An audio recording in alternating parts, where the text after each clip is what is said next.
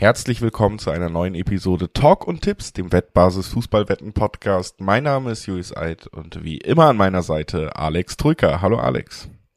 Servus Julius, grüß dich. Ja, wir sind wieder zusammengekommen zum fünften Mal in dieser Woche, zum vierten Mal, um WM-Gruppen zu besprechen. Und es ist das letzte Mal, dass wir das heute machen. Die Gruppe G und die Gruppe H steht noch bei uns auf dem Zettel, bevor das Turnier dann am Sonntagabend eröffnet wird mit dem Eröffnungsspiel und dann Montag geht's richtig los mit mehreren Gruppenspielen. Deswegen haben wir diese Woche genutzt, um nochmal auf alle Gruppen zu blicken und das wollen wir eben heute komplettieren mit dem Blick auf die Gruppen G und H. Und bevor wir das machen, noch ein paar kurze Hinweise. Sportwetten sind ab 18 nicht für Minderjährige gedacht. Alle Angaben, die wir hier machen, was Quoten angeht, das sind Angaben ohne Gewähr, einfach weil sie sich von Wettanbieter zu Wettanbieter noch verändern können nach dem Zeitpunkt der Aufnahme. Zu guter Letzt, Sportwetten können Spaß, aber auch süchtig machen. Und wenn das Ganze bei euch zum Problem wird, könnt ihr euch an den Support der Wettbasis wenden, sei es per Mail oder per Live-Chat oder ihr guckt mal auf spielen-mit-verantwortung.de vorbei. Auch da gibt es erste Hilfsangebote. So, das unser kleiner Disclaimer vorweg. Gruppe G und H, Alex. Wir sind ja mitten im WM-Vorbereitungssprint hier. Wir haben schon über viele Gruppen gesprochen und jetzt eben diese beiden Gruppen zum Abschluss auch noch auf unserem Zettel. Und äh, dann würde ich sagen, lass uns direkt mal reingehen in die Gruppe G, denn das ist eine Gruppe, die halte ich für ziemlich schwer. Also einen richtig, richtig schwachen Gegner sehe ich da gar nicht drin. Wir haben natürlich mhm. äh, einen, einen Favoriten, der alles überstrahlt, aber ich sag jetzt erstmal einfach die Namen. Brasilien, Serbien, Schweiz und Kamerun dabei. Und wie gesagt, so richtiges Fallobst sehe ich da nicht. Nee, sehe ich da auch nicht. Das ist eine sehr, sehr ausgeglichene Gruppe mit dem einen Team, das alles überstrahlt, wie von dir gesagt, aber dahinter super eng. Also von den Namen her vielleicht sogar die durchgängig von Platz eins bis vier ausgeglichenste Gruppe, denke ich. Ähm, wenn man so auf alle Gru Gruppen nochmal äh, blickt und das Revue passieren lässt, wir hatten ja gesagt, Gruppe E ist super unbequem, weil du zwei Top-Favoriten oder zwei Favoriten in Deutschland und Spanien dabei hast und dann den ähm, unbequemen äh, ja, Underdog Japan, aber mit Costa Rica eben ein Team, das abfällt. Das heißt, du hast drei interessante Mannschaften und eins, von dem wir glauben, die Mannschaft wird letzter. Und genau das ist eben in Gruppe G nicht der Fall, sondern ein Top-Team und dahinter drei Mannschaften, die sich wahrscheinlich alle Chancen ausrechnen, Zweiter zu werden. Ja, also Serbien, Schweiz und Kamerun, das sind die Teams, die wir hier in den Fokus stellen, dann äh, für den zweiten Platz quasi. Ich glaube, das kann man vorwegnehmen. Brasilien, in herausragender Form mit einem, wenn nicht der, finde ich, spannendsten Kader, die diese Weltmeisterschaft zu bieten hat. Einer der Turnierfavoriten, äh, ohne dass wir jetzt wahnsinnig auf diese Turnierfavoritenrolle eingehen wollen, denn wir machen ja noch eine explizite Folge zu unseren Turnierfavoriten, deswegen wollen wir da gar nicht so weiterspinnen, sondern uns wirklich auf die Gruppenkonstellation immer in diesen Podcasts, die wir jetzt gerade produzieren, konzentrieren. Aber Brasilien wirklich in einer absoluten Topform. Das unterstreicht auch die Qualifikation. Nicht nur kein Spiel gewonnen, 40 Tore geschossen und nur fünf Gegentore bekommen. Ähm, Brasilien hat kein Spiel verloren, du hattest ge äh, gewonnen gesagt. Okay, das also schon mal ein kleiner Versprecher. Aber ja, ähm, das ist richtig. Also wenn sie kein Spiel gewonnen hätten, dann wären wir vielleicht nicht ganz so euphorisch, was die brasilianische Leistung angeht. Aber ähm, genau, kein Spiel verloren in der Quali, 40 Tore geschossen, nur fünf kassiert. Und das liegt unter anderem auch daran, dass man äh, offensiv, finde ich, seit langer Zeit mal wieder ein richtig gutes Team auch hat. Also erinnern wir uns zum Beispiel an die ähm, an die WM 2014, wo es dann ja auch eine schmerzhafte Niederlage gegen Deutschland gab. Da hatte man sich ja sogar schon mehr erhofft, aber wenn man auf den Kader geguckt hat, hat man immer gedacht, gut, ein paar ältere Spieler, gerade in der Offensive, Neymar haben sie, aber wer ist denn der zweite Superstar? Und jetzt kommt natürlich viel nach, ne? Du hast mit äh, Richarlison jemanden, der den Sprung zu einem Topclub gemacht hast, du hast mit Rafinha jemanden, der in den letzten beiden Jahren auf dem Flügel richtig äh, rausgekommen ist, du hast mit Vinicius Junior einen Spieler, der in den letzten beiden Jahren richtig, richtig, richtig gewachsen ist in seiner Entwicklung jetzt eine ganz wichtige Rolle bei Real Madrid spielt. Also da ist einfach viel mehr Klasse wieder auch offensiv auf dem Feld und deswegen ist Brasilien für mich schon auch eine Mannschaft, die die wirklich top aufgestellt ist und die für mich als Favorit in diese Gruppe geht. Abgerundet natürlich durch eine Torhüterposition, wo Alisson gesetzt ist, der für mich einer der besten Torhüter der Welt ist und dahinter ist noch Ederson, der für mich einer der besten Torhüter der Welt ist. Du hast aber auch gestandene Spieler wie ein Thiago Silva, der nochmal dabei sein wird und der älteste brasilianische Feldspieler bei einer WM werden könnte und wohl auch werden wird mit seinen 38 Jahren mittlerweile. Für seine Leistung, das haben wir in den letzten Jahren gesehen, tut das Alter kaum einen Abbruch. Also es ist eine toll aufgestellte Mannschaft in der Gesamtkomposition meiner Meinung nach. Da passt gerade vieles. Du hast diese herausragenden Spieler, vorne offensiv auch die Spieler, die für das schöne brasilianische Spiel stehen. Da freut man sich ja auch mal wieder drauf, denn so schön haben sie ja. zwischenzeitlich unter Tite als Trainer gar nicht gespielt. Du hast, hast sogar zu viele Offensivspieler. Ja, also ähm, du hast einen ähm, Luxus. Die, die ja. ähnlich sind, ne? Ja. Also vor allem Flügelspieler mit Anthony von United, äh, Jesus, der super in Form ist, äh, Martinelli auch von Arsenal, der stark drauf ist und äh, dem von dir genannten Rafinha ähm, und natürlich Vinicius Junior und Rodrigo, beide von Real Madrid, die auch gut drauf sind. Also das sind eigentlich zu viele Offensivspieler und vor allem Flügelspieler. Und Neymar hast du noch nicht genannt. Nee, äh, den musste ich nicht nennen, weil das der ja. einzige ist, der gesetzt ist. Aber alle anderen, bei allen anderen Spielern, kann ich dir nicht sagen, wer da beginnen wird. Ähm, da, da hat äh, Trainer Chiche, glaube ich, spricht man ihn korrekt aus, ähm, wirklich die Qual der Wahl. Ähm, von daher ja, super spannender Kader, aber auch ein bisschen Luxusproblem bisschen Luxusproblem. Damit müssen sie umgehen können. Auf jeden Fall kann man aber sagen, es ist auch keine leichte Gruppe. Also ich kann mir vorstellen, dass Brasilien hier durchaus mal Punkte liegen lässt. Das haben wir ja angedeutet. Es ist ansonsten eine sehr ausgeglichene Gruppe. Interessanterweise ist Kamerun von diesen vier Mannschaften die einzige Mannschaft, die überhaupt Niederlagen in der WM-Quali hinnehmen musste. Das unterstreicht auch nochmal, dass wir hier gute Teams haben. Serbien genau wie Brasilien eben ohne Niederlage in der Quali, sechs Siege, zwei Unentschieden. Und auch die Schweiz hat's nachgemacht, keine Niederlage in der Quali, fünf Siege, drei Unentschieden. Dafür aber ein deutlich attraktiveres Torverhältnis als die Serben, die vielleicht ein Unentschieden weniger kassiert haben. Die Serben haben nämlich 18 zu 9 Tore und die Schweizer 15 zu 2. Also, dass man da sehr, sehr gut verteidigt, das hat man bewiesen. Dann folgt eben noch Kamerun, die haben sechs Siege und zwei Niederlagen. 14 zu 5 Tore, auch das ein ganz gutes Torverhältnis. Also für mich wirklich drei Mannschaften, die sich gegenseitig das Leben total schwer machen können und ein Brasilien, was mhm. früh seiner Favoritenrolle gerecht werden muss, um in dieser Gruppe zu bestehen. Also ein Larifari-Start ins Turnier und das wird schon irgendwie. Das kann sich Brasilien hier tatsächlich auch nicht leisten, wenn man, wenn man den Ansprüchen gerecht werden will. Ich traue es ihnen aber zu. Also für mich, wie gesagt, ähm, Brasilien. Den Larifari-Start oder? Nee, die Form ist gut bei Brasilien und ich traue ihnen zu, dass sie hier nicht überraschend sich ein Bein stellen, sondern ich glaube schon, dass sie die nötigen Punkte sammeln werden und dass sie auch attraktiven Fußball spielen werden, eine der Mannschaften sein werden, wo man ganz gerne einschaltet. Aber unter den anderen drei Teams ähm, tue ich mich sehr schwer, da einen zweiten rauszupicken, der wirklich weiterkommen könnte. Serbien super gefestigt, bei denen läuft gerade vieles gut. Auch die Schweiz ja ein tolles Kollektiv, die schon bei der letzten, ähm, bei der letzten EM ja auch durchaus für Ausrufezeichen gesorgt haben. Erst Frankreich, den amtierenden Weltmeister, rausgeworfen, gegen Spanien erst im Elfmeterschießen rausgeflogen, also da war auch relativ viel drin. Und auch Kamerun, wieder eine dieser, finde ich, spannenderen afrikanischeren Mannschaften, die man aus Euro europäischer Sicht nicht unbedingt unterschätzen sollte. Nicht nur, weil sie natürlich mit Choupo-Moting gerade auch den besten Torschützen der Bundesliga in ihren Reihen haben. Mit, ähm, den formstärksten äh, Stürmer der Bundesliga vielleicht sogar tatsächlich ähm, in grandioser Form. Ähm, hat auch interessante Mitspieler vorne drin, ähm, die man ja auch äh, kennt. Karl Toko Ekambi von Lyon zum Beispiel, ähm, ein sehr, sehr schneller Mann, torgefährlicher Mann, auch ein interessanter ähm, Angreifer in, in Zambo Anguissa von Neapel, ein sehr, sehr formstarken Mittelfeldspieler von der Mannschaft schlechthin, in fast schon in Europa, dem SSC in Neapel aktuell. Also auch da interessante, interessante Leute, genauso wie bei wie bei Serbien, also wirklich auch die Einzelspieler in dieser ausgeglichenen Gruppe, super interessant. Allein der Angriff, wie sich der bei Serbien liest. Du hast Dusan Tadic von Amsterdam, Vlaovic von Juventus, ähm, Luka Jovic von Florenz, der bei Florenz wesentlich besser funktioniert als bei Real Madrid und Alexander Mitrovic von Fulham. Also allein das drei, äh, vier wirklich starke Angreifer alleine. Hinter zweien steht ein kleines bis großes Fragezeichen hinter Mitrovic und Vlaovic. Ich meine, die sind nicht fit, die sind noch verletzt. Da muss man gucken, wann sie fit werden, wann sie einsatzfähig sind. Ob sie gegen Brasilien schon starten können, glaube ich nicht.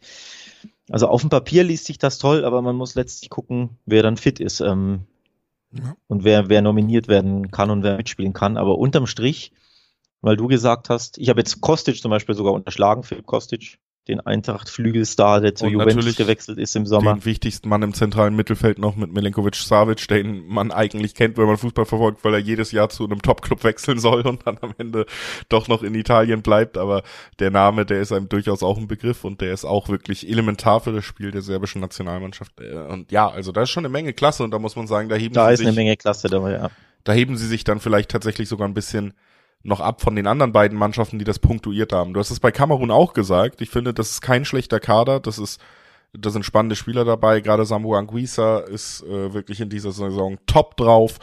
Ähm, und bei der Schweiz äh, haben wir natürlich auch viele Namen, die einem bekannt vorkommen. Also ist ja, äh, wir haben es ja bei Österreich und Schweiz öfter mal so von der Qualität her gesagt, die haben schon auch gute Bundesliga-Kader, diese Mannschaften.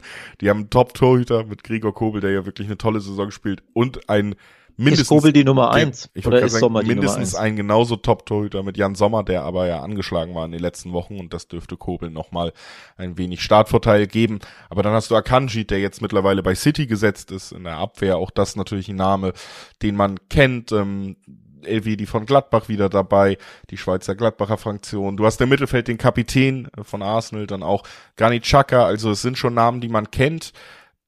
Was ich aber trotzdem finde, ist, dass die Leistungsspitze da gar nicht so, also diesen Superstar, der, der fehlt diesem Team so ein bisschen. Das ist natürlich ein Team, das über eine sehr, sehr geschlossene Mannschaftsleistung kommt, die man aber wirklich herausheben muss. Also ich habe schon die Erfolge bei der EM angesprochen und natürlich auch die zwei Gegentore in der gesamten Quali, die auch nochmal dafür sprechen, dieses Team funktioniert zusammen sehr gut, lässt wenig Lücken und das ist vielleicht für mich tatsächlich ein kleiner Vorteil für die Schweiz entgegen den beiden anderen Mannschaften, dass wir hier wirklich schon gesehen haben. Wir haben hier eine Generation in der Nationalmannschaft, die sehr, sehr gut zusammenarbeitet, die sehr, sehr gut zusammen verteidigen kann, die auch schon erste Erfolgserlebnisse gemeinsam hatte bei der letzten EM, die vielleicht auch ein bisschen tragen und ein bisschen Sicherheit geben.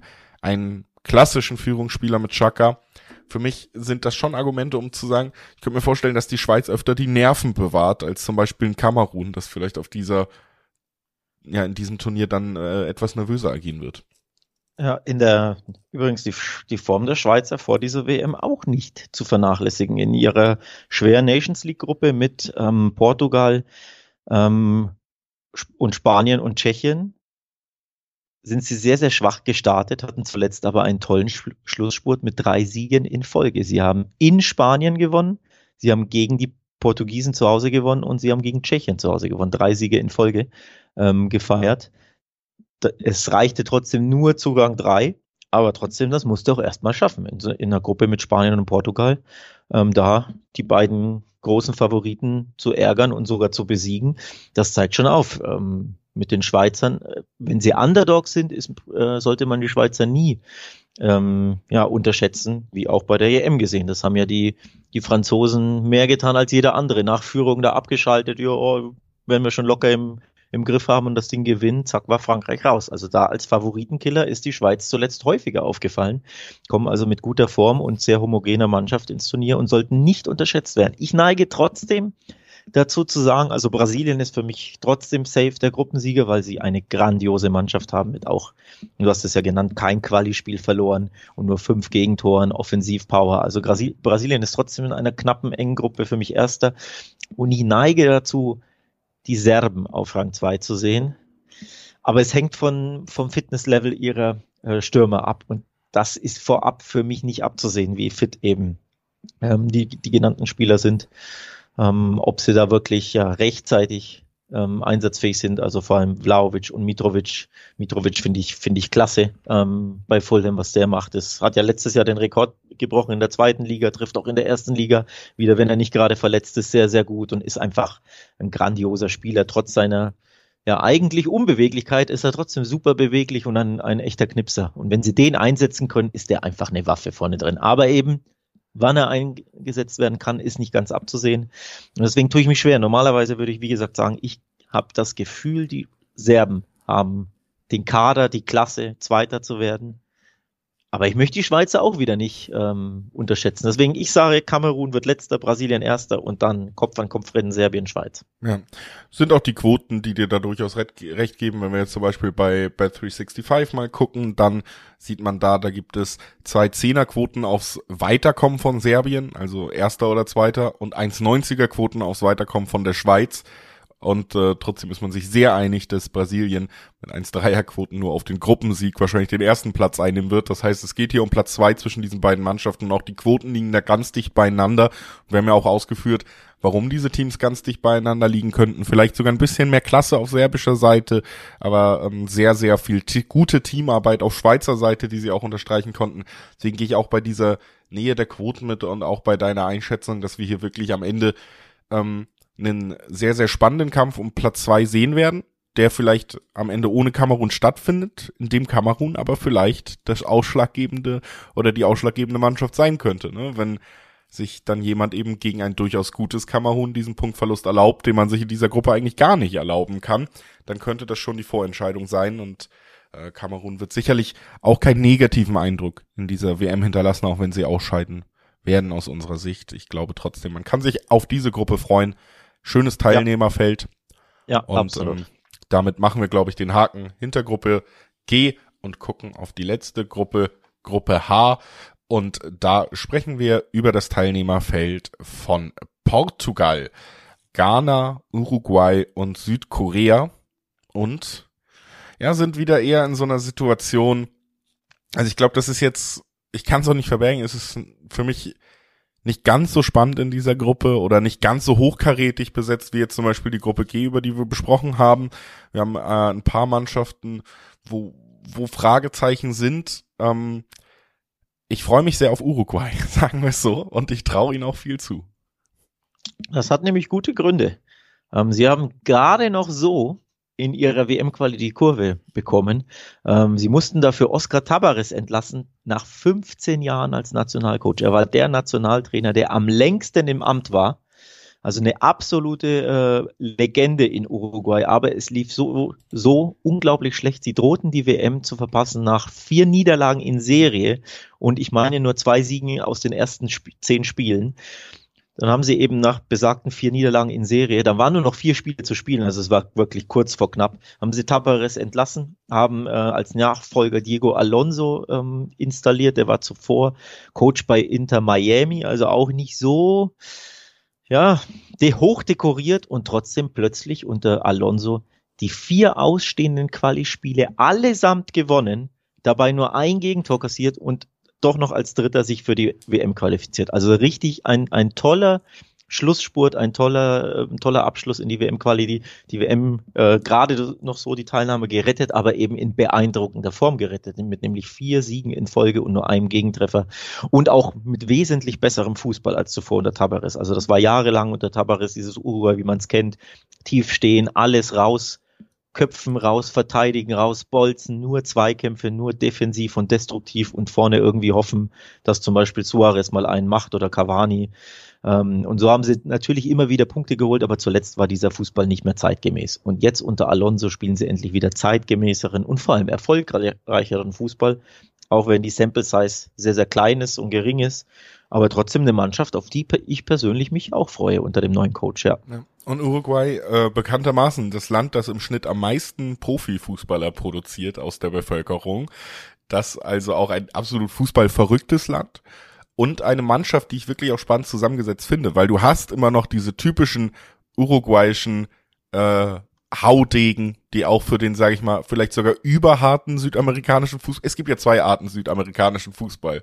Das äh, Joga Bonito, der der Brasilianer und der, vielleicht der Argentinier und den harten Tritt vor Schienbein unter anderem der Uruguayer. Und Gut, das können aber andere auch. Ne? Natürlich, ne? aber jeder Argentinier, finde, jeder Ecuador Uruguay steht schon das auch steht schon sehr, äh, kein Wunder, dass wir auch mehrere äh, Uruguay-Spieler mal bei Atletico Madrid unter Diego Simeone gesehen haben. Da gibt's einfach Schnittmengen in dieser Ansicht des Fußballs und du hast diese alten Haudegen, diese Führungsspieler, die auch einfach wahnsinnig viel Erfahrung bringen, natürlich noch im Kader. Ne? Im Sturm wären das Luis Suarez, Edison Cavani, du hast aber auch noch in der Verteidigung immer noch einen Diego Godin dabei, einen Sebastian Coates, der bei Sporting äh, Lissabon eine gute Saison spielt. Auf der anderen Seite hast du dann aber auch wieder Spieler in ihrem besten Fußballeralter oder sogar noch davor mit viel Potenzial. Du hast einen Ronald Araujo von Barca, äh, auch für die Innenverteidigung, Jiménez von Atletico Madrid, aber gerade im Mittelfeld, ne, mit Vecino von Lazio, mit äh, Rodrigo Bentancur von äh, Tottenham und allen voran Fede Valverde von Real Madrid, der eine tolle Saison spielt und wirklich in fantastischer ja. Verfassung ist. Ein wirklich tolles Mittelfeld. Und auch im Sturm hast du dann ja zu den alten, äh, die sicherlich, glaube ich, in so einem Turnier einfach für den Zusammenhalt wichtig sind und auch bereit sind, viel zu tun. Luis Suarez hat das auch in der WM schon mal bewiesen, was er alles bereit ist zu tun, um seinem Land den Sieg zu sichern. Da hast du aber trotzdem auch Darwin Nunez, der immer besser bei Liverpool ankommt und den wir auch schon im letzten Jahr, manche vergessen das ja schnell im schnelllebigen Fußball, sehr gut haben spielen sehen und der paar Assets mitbringt, die sehr spannend zu sehen sind. Und Maxi Gomez von äh, Trabzonspor, der auch mal in La Liga aktiv war und da vielleicht einigen noch ein Begriff ist, dir unter anderem. Ähm, also ich finde tatsächlich, das ist ein schön durchgemixtes Team, neue Talente, Spieler in Topform wie Valverde und immer noch die alten Spieler, die so ein Team zusammenhalten, die die nötige Härte, die nötige Abgezocktheit reinbringen. Und wer so ein kleines Herz für Uruguay-Fußball hat oder hatte in der Vergangenheit, der wird, glaube ich, bei dieser ich WM auch nicht enttäuscht. Da melde ich mich. Das ja. kleine Herz habe ich tatsächlich. Ähm, ja, zu dem Personal noch zwei Worte. Araujo ist trotz Verletzung nominiert wurde. Der wurde an der äh, an einer Sehne im Oberschenkel operiert, äh, fällt eigentlich monatelang aus oder schon seit Monaten wurde trotzdem nominiert. Es würde mich extrem überraschen, wenn er auch nur eine Sekunde bei dieser WM spielen würde oder zumindest in der Gruppenphase sollte er auf keinen Fall einsatzfähig sein. Also das ist schon ein, eine, eine bittere News. Sie haben ihn einfach trotzdem nominiert, ähm, in der Hoffnung, dass wenn es ein bisschen weitergeht in der K.O.-Runde, er vielleicht einsatzfähig sein sollte. Ähm, und vorne haben sie so ein bisschen die Qual der Wahl. Du hast mit Nunez, der müsste eigentlich gesetzt sein und dann die beiden Alten in Suarez, Cavani, das kannst du dir eigentlich nicht erlauben, beide ähm, spielen zu lassen, weil Stichwort Gegenpressing und Laufstärke, das ist nicht mehr so ganz gegeben. Die bringt dir Nunez eben für zwei. Aber alle drei Stürmer kann ich nicht sehen. Ich bin gespannt, wer da den Joker gibt, ob Cavani oder Suarez den Joker gibt. Ähm, also auch ein bisschen die Qual der Wahl, aber wie gesagt, mit Cavani und Suarez solltest du nicht mehr ähm, in die Startaufstellung gehen. Ähm, und dahinter Betancourt, Valverde, das ist Laufstärke, Zweikampfstärke pur. Das ist ein tolles zentrales Mittelfeld. Also ja, super spannender Kader von Uruguay und auch deswegen ähm, werde ich felsenfest behaupten, hier Uruguay kommt auf jeden Fall in die K.O.-Runde. Achtelfinale fix für Uruguay aufgrund eben dieser tollen Form unter Alonso und dieses tollen ausgeglichenen Kaders und auch all dieser Erfahrung natürlich mit Jiménez Godin Doppel äh, in Verteidigung haben wir noch gar nicht so wirklich genannt. Also ein toller Kader. Ich finde, man sollte sich definitiv durchsetzen als Uruguay. Ob als erster vor Portugal oder als zweiter hinter Portugal, das ist jetzt meine Frage an dich, denn Portugal ist der andere große ja. Favorit der Gruppe. Ja, lass uns die Klammer vielleicht schließen und einmal über Südkorea und Ghana reden, bevor wir dann auf Portugal blicken, weil ich glaube, hier sind wir uns dann doch einig. Ich glaube auch, Uruguay kommt weiter und Portugal ist die zweite Mannschaft, die dann doch äh, viel, viel Klasse im Kader hat und die ähm, da dann auch im Fokus stehen sollte. Ghana tatsächlich auch in nicht guter Form unterwegs, dazu, dass sie auch einen der schwächeren afrikanischen Kader in diese WM mitbringen. Ähm, kommt eben auch, dass sie beim Afrika Cup sehr schwach abgeschnitten haben, Gruppenletzter hinter Marokko, mhm. das kann durchaus passieren, über die haben wir gesprochen. Gabun, da wird schon kritischer und den Komoren geworden ist. Also das ist wirklich schon ein herber Schlag gewesen, keine gute Form kein so festes Gerüst aus äh, Starspielern, wie wir es vielleicht dann unter anderem beim Senegal ausmachen konnten. Also ich glaube, Ghana wird es sehr, sehr schwer haben in dieser Gruppe und Südkorea, ja, ist dann eher die Frage, ob sie sich irgendwie ausschwingen können zu einer besonderen WM. Aber auch hier sehe ich sie eben, also ist auch eine Mannschaft, die ich schwächer aufgestellt sehe als Uruguay und als Portugal, das muss ich ehrlich sagen. Auch wenn sie natürlich mit äh, Jungmin Son potenziell einen der größten Stars und besten Offensivspieler der Welt in ihren Reihen haben.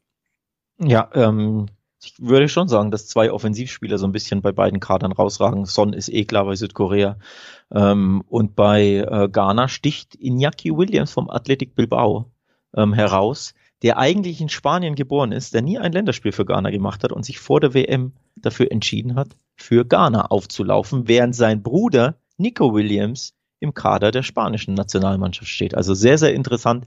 Dementsprechend natürlich das Spotlight auf Iñaki Williams, ein sehr, sehr schneller Mann. Nicht der torgefährlichste, ähm, Mittelstürmer, aber eben mit seinem Speed ähm, und natürlich auch seinem Namen da der, der Mann, der klar gesetzt ist im Mittelsturm. Also auf ihn freue ich mich, aber klar, seine Mannschaft kennt er jetzt nicht wirklich. Hat ja, wie gesagt, kein Spiel, ähm, zumindest kein Quali-Spiel oder kein Nations ähm, oder, oder Afrika-Cup-Spiel bestritten. Also da muss ich das, das auch finden, die Mannschaft und er.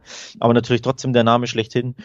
Dass sich Son mit der Mannschaft äh, schon gefunden hat, weiß man. Hat man auch als Deutschland gesehen. Ne? Da war, da war ja was 2018. Südkorea hat Deutschland im letzten Spiel eliminiert sozusagen. Man erinnert sich an dieses 2 zu 0 der Südkoreaner, wo die Tore, Deutschland musste ja unbedingt, mussten sie siegen oder reichte das Remis? Ich weiß nee, schon gar nicht mehr. Ich glaube, sie mussten siegen.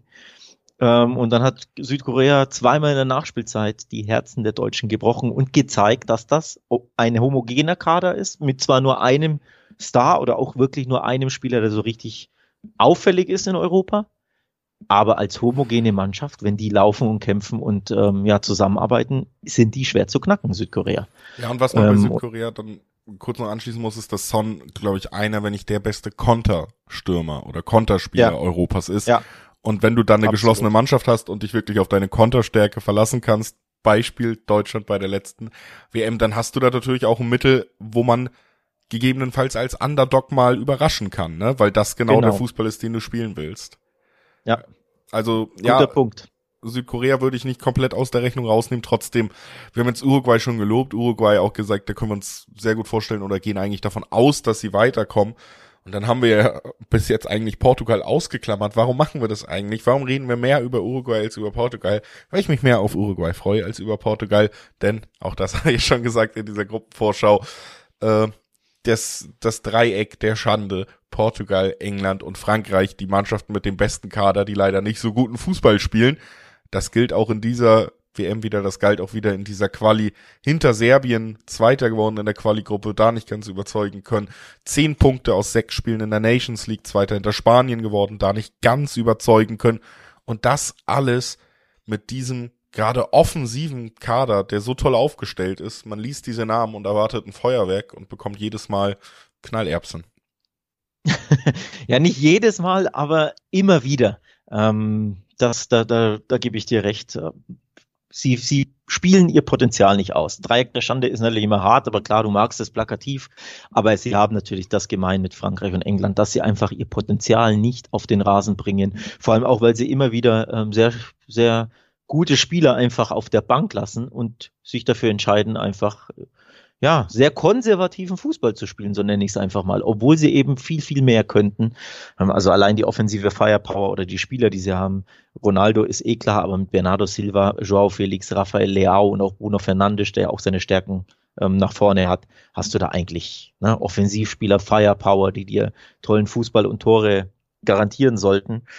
Aber beispielsweise gegen Spanien Nations League Spiel, das hatte ich über 90 Minuten geguckt, da reichte ihnen ein 0 zu 0 gegen Spanien zum Weiterkommen. Sie haben gut begonnen und so mit der Halbzeit, als es 0 zu 0 stand, dachten sie sich, so, die zweite Halbzeit verteidigen wir jetzt nur noch. Wir schaukeln das 0 zu 0 nach Hause.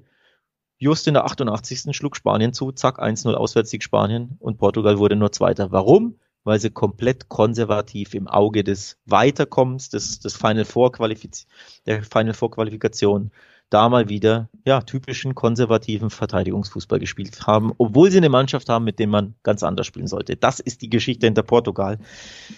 Ja, und deswegen Dreieck der Schande kann ich ein bisschen verstehen, weil sie einfach nie das Potenzial ausschöpfen. Ja. Die Frage ist, schöpfen sie es zumindest jetzt in der Gruppenphase mal aus und werden wenigstens Erster oder Zweiter? Ich glaube, die, die Chancen aufs Weiterkommen stehen gut, weil wir haben darüber gesprochen, es ist jetzt trotzdem auch nicht äh, die schwerste Gruppe ansonsten, außer Uruguay für Portugal. Und dieses konservative Herangehen, das trägt ja dann doch auch des Öfteren Früchte. Also wenn du die bessere Mannschaft bist, die es schafft, ein Spiel zu kontrollieren, vielleicht nicht zu dominieren, aber zu kontrollieren und du kannst dich zusätzlich noch auf so viel individuelle Klasse in den wichtigen Momenten ähm, verlassen, dann dann sollte das in dieser Gruppe erstmal reichen. Für mich sind sie aber darüber hinaus jetzt kein Team, auf das ich wahnsinnig äh, schiele in dieser WM. Also ich glaube tatsächlich Portugal, ja, die können in dieser Gruppe weiterkommen, aber vielleicht gibt's auch da schon erste ähm, erste Mangelerscheinungen und deswegen finde ich sehr interessant, dass sie so deutlich eigentlich auch für die Wettanbieter Favorit sind in dieser Gruppe. Ein 70er Quoten gibt zum Beispiel B-Win auf die Portugiesen und Dreier Quoten auf Uruguay und man hat das vielleicht ein bisschen aus unserer Gruppenbesprechung rausgehört. Ich äh, fühle mich ein wenig äh, verlockt, da vielleicht zu sagen, warum denn nicht Uruguay? Ja, ähm, warum denn nicht Uruguay? Da gehe ich mit. Ähm, bei Bet 365, die Zuhörer, die die anderen Vorschauen angehört haben, wissen das natürlich, kannst du auch die Kombi tippen, also wer wird Erster und Zweiter. Uruguay Erster mit der Kombi, Portugal Zweiter äh, gibt 450er Quoten. Das ist dann auch sehr, sehr interessant, wenn man diese Kombi anspielen möchte. Ähm, als ein Tipp wohlgemerkt. Ähm, also ich gehe auch mit Uruguay als Erster. Das würde ja auch zu Portugal passen. Wir haben es ja genannt. In der Quali-Gruppe, WM-Quali-Gruppe Zweiter hinter Serbien. In der Nations League sah, sah es lange gut aus. Zack, Zweiter hinter Spanien. Es würde ja in diese Reihe passen, dass sie einfach regelmäßig Zweiter werden. Auch ich glaube in den letzten Jahren bei WM und EM-Qualis immer wieder Zweiter gewesen. Immer wieder mussten sie erst durch die Playoffs gehen. Es würde irgendwie zu ihnen passen, dass sie eben Zweiter hinter, hinter Uruguay werden. Andererseits wird es auch ein bisschen irgendwie passen, dass sie unter Fernando Santos, der ja der Hauptgrund ist für ihren sehr konservativen Fußball, dass sie wieder komplett enttäuschen, wenn sie beispielsweise von Südkorea ausgekontert werden, um mal das zu nennen, was du vorhin als Steilvorlage geliefert hast, nämlich ein sehr laufstarkes Südkorea, das als Underdog ins Rennen geht, aber wenn die erstmal hinten drin stehen und rennen und kämpfen, wird es einfach schwierig, die zu knacken. Ja, aber ich glaube. Und dann äh, kassierst den Konter. Ich würde da zum Beispiel sagen, wahrscheinliches Ergebnis könnte vielleicht sogar ein Unentschieden sein, aber ich, wie gesagt, ich glaube am Ende gleicht sich so aus, dass in dieser Gruppenphase da noch die Klasse von Portugal gewinnen wird. Ähm, das war jetzt erstmal unser Blick auf Gruppe H und damit haben wir alle Gruppen beschlossen, äh, besprochen in unserer großen Vorbesprechungswoche. Es steht aber noch etwas aus, was wir auch noch machen wollen, nämlich einen Blick aufs Gesamtturnier werfen und wirklich mal sagen, wer sind die Turnierfavoriten von mir und Alex? Was glauben wir, wer wird Torschützenkönig? Und wir können da gerne mit einem kleinen Teaser aufhören, denn wir, Alex hat bei Portugal gerade gesagt, gesetzt natürlich Cristiano Ronaldo. Und da frage ich, wirklich und warum? Und wird das vielleicht ein weiteres trauriges Kapitel im Abgesang auf einen ehemaligen Superstar? Wenn ihr das wissen wollt, müsst ihr morgen reinhören, denn da besprechen wir das in der Folge zu Torschützen, zu WM-Favoriten. Also schaltet gerne morgen wieder ein. Wir hören uns direkt wieder. Ciao.